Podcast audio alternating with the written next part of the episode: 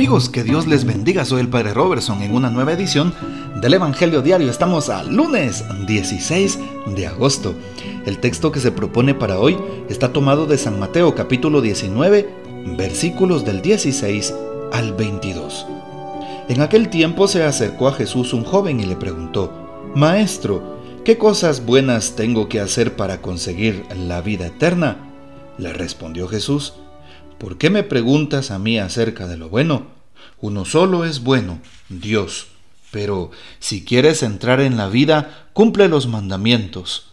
Él replicó, ¿cuáles? Jesús le dijo, no matarás, no cometerás adulterio, no robarás, no levantarás falso testimonio, honra a tu padre y a tu madre, ama a tu prójimo como a ti mismo. Le dijo entonces el joven, todo eso lo he cumplido desde mi niñez. ¿Qué más me falta? Jesús le dijo, si quieres ser perfecto, ve a vender todo lo que tienes, dales el dinero a los pobres y tendrás un tesoro en el cielo. Luego ven y sígueme. Al oír estas palabras, el joven se fue entristecido, porque era muy rico.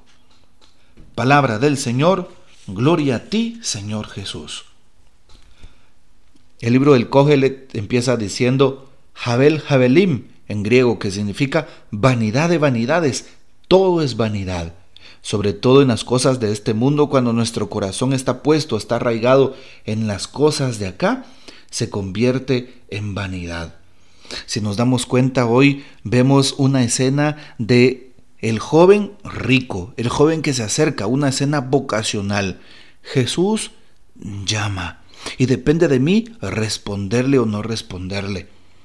Y de hecho, cuando el joven se acerca para preguntarle sobre la santidad de vida, para preguntarle sobre la vida eterna, entonces, ¿qué le contesta Jesús? Evidentemente, Jesús le pone sobre la mesa las cartas que tienen que ver en relación a la misericordia y al amor. Por eso el texto nos repite, no matarás, no cometerás adulterio, no robarás, entre todos los mandamientos. Bueno, qué importante es saber que hoy el Señor también a nosotros pues nos cuestiona al respecto del texto que hemos escuchado. ¿Sí?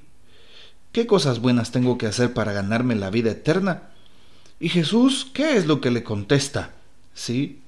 ¿Por qué me preguntas acerca de lo bueno? Solo uno es bueno, es Dios. Y Jesús le da entonces todos los principios.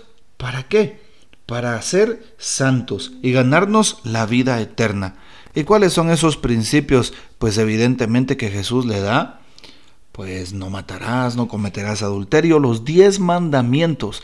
Si una persona cumple con los mandamientos, va a poder vivir tranquilamente, porque los diez mandamientos son principios básicos de convivencia humana en todo sentido.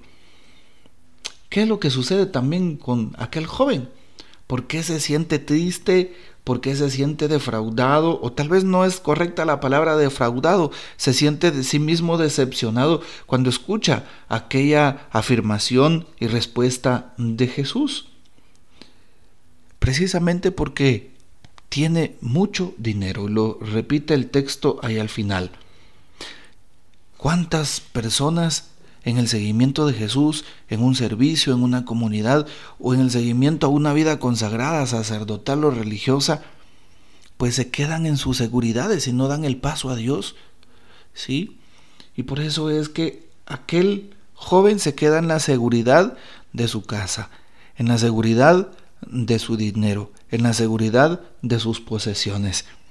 Para poder encontrar a Jesús necesitamos hacer un esfuerzo. Para encontrar al Maestro necesitamos renunciar. Y eso pues eh, supone también pues renunciar a aquello que muchas veces más amo por el reino de Dios. Hoy también es importante saber cómo el Señor nos hace un llamado al seguimiento. Jesús se encuentra con aquel joven.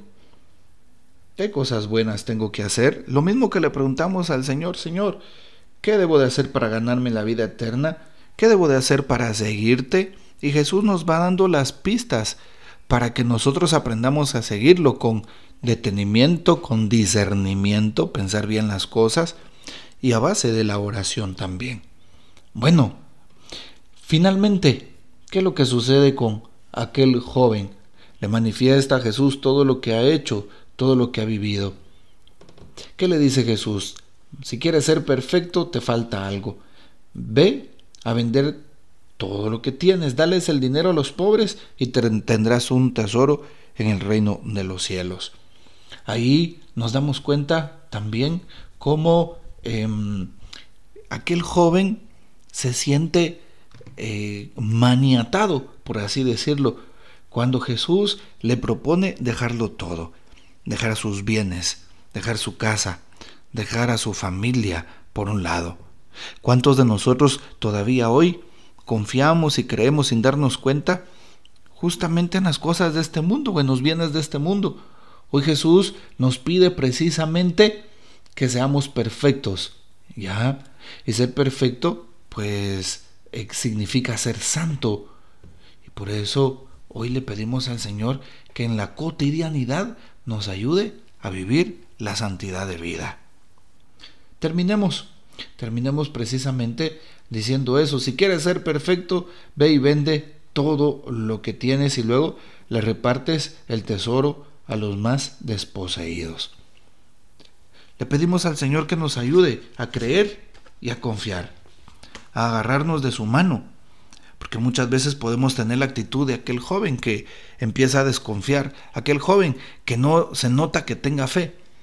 Y por eso hoy le pedimos a Jesús que sea Él nuestro modelo a seguir en el don del seguimiento a Dios Padre y que al observar pues también estas eh, vidas de los santos nos motive para seguir más adelante.